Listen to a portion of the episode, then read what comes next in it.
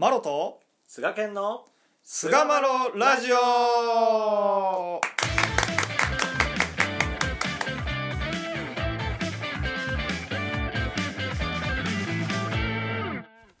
さあそれでは始まりました。第385回菅マロラジオ、はい。えー今回は見方を変えるというね、お話をしていきたいと思います、はい。どうぞよろしくお願いいたします。お願いいたします。えー見方を変えるととまあ見るの方ですね。そうですね、まあ、菅健さんとね、うん。こうあのご縁があって、うん。まあ、こういうことをやりだしてからですね、うん。えーお道の見方というのが、まあ、随分私もこうおかげさまで変えていただいてですね。変えていただいて？でまあ,、うん。あの最初は私ほど聖人君子は他にいませんよとうん。いうような態度をしておられたうんうん。菅健さんがですね、あ私が。うん。なんじゃこいつはという見方がまあ変わってきたりとかね まあこう見方というのはねやっぱ常に変わっていくわけではありますけれども。なんじゃこいつはと。ああなるほど。あれ？素素を見ていただいてるっていうことですね。そういうことですね。うんありがたい、うん、これからもね映してください物事っていうのはでもねどう見るかっていうことでね本当ねもうそれだけなんじゃないかなと。うんいうことを思うんですよね。そうですね。今最近その認知の分分野の本とかもね溢れてますよね。うん認知バイアスとかね。認知バイアスは認知の歪みとかね。歪み。うん。あ本当こうどう世界を認知してるかっていう以上でも以下でもないんだろうなとこの借り物の世界をね。うん。と思うわけですよ私は。はいはいはいはい。うん。あると思います。この前ね多様性の科学っていうね本読ませてもらったんです。あ面白いよね多様性の科学ああれめっちゃ面白かってあれやろあの失敗の科学と同じ人が書いてるやつやろ？そうなんや。あのオレンジの本やろ？あそうそうそう。そうあれ失敗の科学とああそうなんや失敗の科学めっちゃおもろいいやもう今はいそうあれと同じ人なんよ実は。あそうなんですそうね著者が。いやだからやっぱね見方がね素晴らしい。いや本当に面白くて。本当に面白い。でそのねいや本当おすすめですよこの本。2冊と僕2冊とも持ってますね。ね、あの実験のねお話みたいなのがすごく印象に残っててアメリカ人と日本人に同じアニメーションを見せた時にうん。どこに注目するのかみたいなのが、まあ、人間だから一緒やろうと思ってテストしたら全然違う。全然違ったっていう。アメリカ人はさ川川がありますと。で背景もちゃんと見えてて魚が泳いでるっていう、まあ、そういう映像なんですけどアメリカ人は魚をめっちゃ見てるんですよ。腹が白くてピンク色の斑点があってみたいな。っていうようなことを最終的に後で答えてくれたと。でも日本人は川の水の色は緑でしたと。でそこに貝と小石となんか水草がありました、うん。あそういえば魚も泳いでました。みたいな感じで。だから本当ね生まれ育った環境とかによっても全然違うしそうそうそう本当にねあのねこれは良し悪しの話じゃなくて、うん。ウィル・スミスうんうん。さんが、あの何あの映画のあの賞の時にアカデミー賞ね。アカデミー賞の時に、うん。まあ、司会者が妻を侮辱したと言うてうん壇上に上がっていって顔をはたいたっていうのがあったやんか、はい、あ日本人はおおむねよくやったと。うん。よく奥さん守ったっていうのは日本人の見方と。うん。でアメリカ人は全然違うと。うん。言うてそれなんでなんやろって考察した記事を俺見ててなるほどなと思ったのが、うん。日本人は女性は守るべきものと。うんどちらかというとまあ男尊女卑じゃないけど、女性は守る男が守るものっていう価値観の中で生きてると、うん。女性は男性も女性も同じ人間でしょうと。うん。いうので守るべき対象として見てないからアメリカの人アメリカの人は、はいはいはい。だからよくぞ妻を守ったみたいな目で見てないのよ。うん。そもそもあいつあんなところであんなことして何してんのみたいな見方が多かったと暴力を見てるわけですね。そうそうそう。のそこダメなんじゃないの？っていうふうにそれこそ民族が違ったりとかそう性によってもおそらく違うやろうしね。年齢でも違うやろうしうん。見方というのはね随分こうそれでまあ言うたら世界を認識してるわけやなのでうん。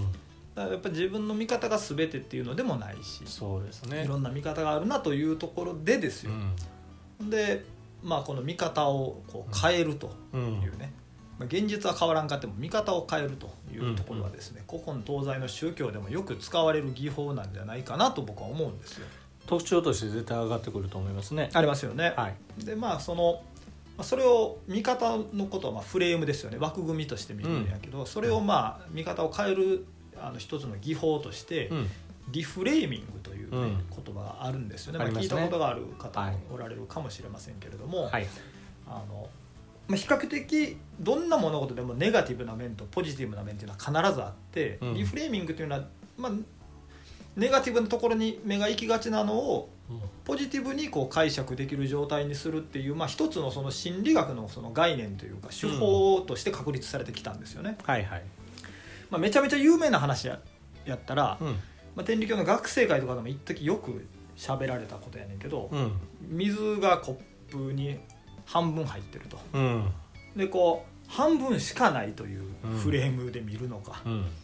あまだ半分も入ってるというフレームで見るのかで全然こう喜ぶのか不足になるのかが違うと、まよく使われた一時ね。はい話だと思うんですよ。はいはい。覚え覚えてるんですよ。あの髪型の一切変わらへん直属文教会長で有名なはいはい。慶山先生っているじゃはないいですか、はいはいはいあの方がね、風が吹こうがはい。何しようが、はい。雨が降ろうが、はい。一切変わらない。槍が降ろうがそうですまあ一切変わらないというはいね、はい、最近 YouTube でねあの注 YouTube 目なんか出てはりましたね、注目されてる。はいはい。あの会社がねこの話ねいつもされるんですよ、ああなるほど、はい、もう印象にもううんがっちり残ってますからね。そうですよね、はい。まあ、本当有名な話なんですけれども、まあ、このリフレーミングっていうのがですね はいはい。まあ、2つ種類があるみたいでうん。1つはこう状況のリフレーミング。はいはい。でもう1つは内容のリフレーミング。うんうん言ってその状況のリフレーミングっていうのが、うん。その目の前の出来事が、まあうん。例えばまあ不都合な出来事ってまあ起こってくると思うんですけれども、ね、うん。まあ、それがですねこう条件が違ったら役に立ったりとか、うん。迷惑に感じていた相手が頼りになる瞬間もあるなどですね、え状況のリフレーミングでは物事や人を違う状況に置きプラスに転換すると。うんなるほど。いうことらしいですね。まあ、例えばうん。仕事は早いけども上司にあまり相談をしない従業員がいると、うん。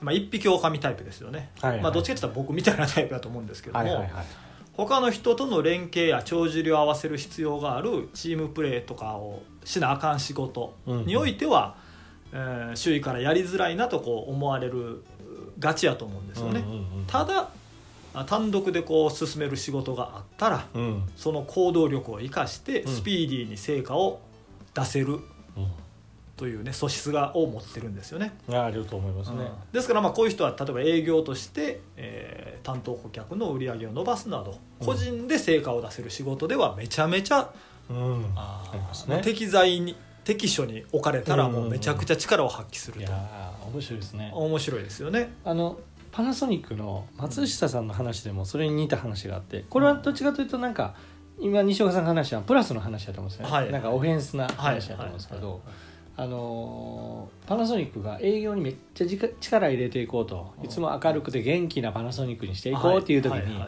営業にも全然覇気のない。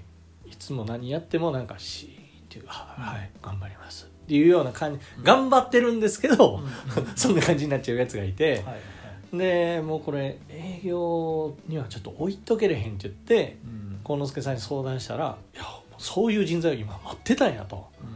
言うて「えどういうことですか?」って言ったらやっぱりあの企業ですからあの企業として葬儀にねあの参列するみたいなそういうシーンがあると。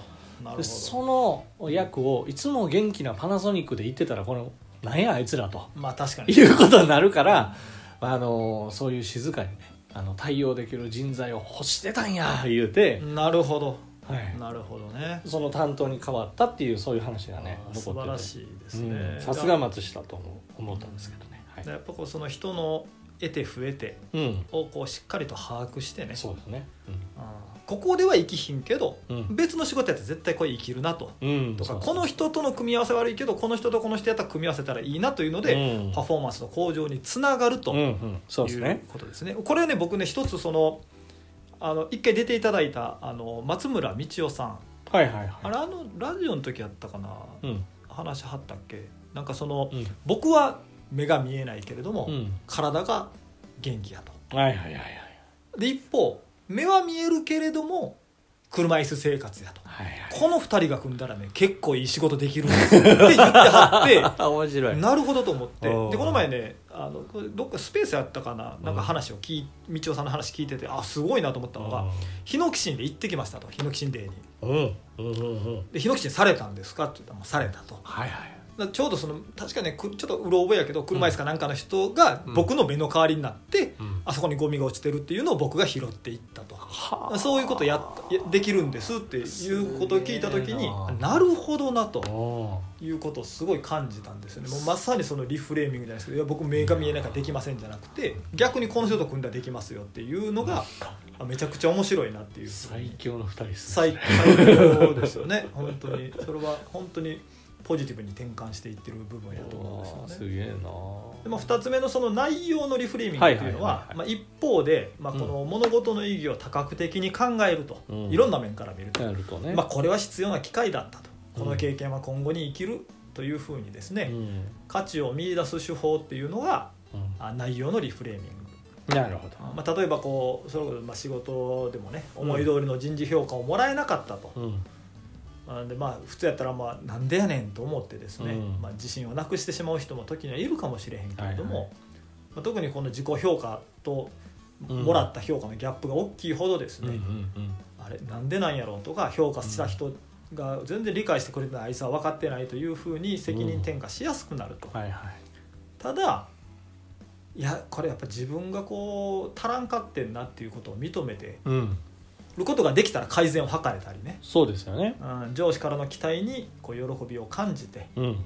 えー高い目標いやもっと目標を高く持とうというふうに掲げられたらですね、えー次の次からの仕事っていうのが随分クオリティが上がるかもしれないと、うん、うん、うん確かに。この内容のリフレーミングを用いればうん。あー自分のお殻を破りですね、人間としての厚みが増すという効果が期待されたりと思うんですよね。なるほど、うんこれすっごい面白いですねうんううんんなるほどなるほどその持って生まれた特分みたいなのをこう人と人とはやっぱ凸凹ですからそれをうまいことこう組み替えるっていうことと、そうですね。自分自身のその凸凹みたいなことをこう一新するみたいなリフレーミングもあるっていうことですよねこ。とですね。ああ面白い面白い。なるほどね。うんなんかこう私たちの信仰をねやっぱりこう振り返ってみた時に私たちが陽気暮らしに至るその生き方っていうのをやっぱ親様がこう示してくださっているっていうのはそうですね。別的な話でもね聞かせていただくところですけどうんいろんなまあ逸話の中にやっぱこう親様のあのリフレーミングというまあその何て言いますか私たちのその生き方のひな形みたいなのを残してくださってる一面があるなと思うんですよね。まあ、逸話編の中ですけども、まあ、187の「地場一つに」っていう話、はい。まあもう親様のご在政最晩年ですけども明治19年6月諸井国三郎さんが、まあ、四女、まあ、周秀かな、まあ、3歳で出直した際、まあ、あまりに悲しかったのでお地場へ帰って何か違いの点があるかもしれませんから知らせていただきたいと親様にお願いしたところ親様は「さあさあ商人のところ3歳も一生一生3歳の心地場一つに心を寄せよ」地場一つに心を寄せれば四方へ根が張る。四方へ根が張れば一方流れても三方残ると。二方流れても二方残る。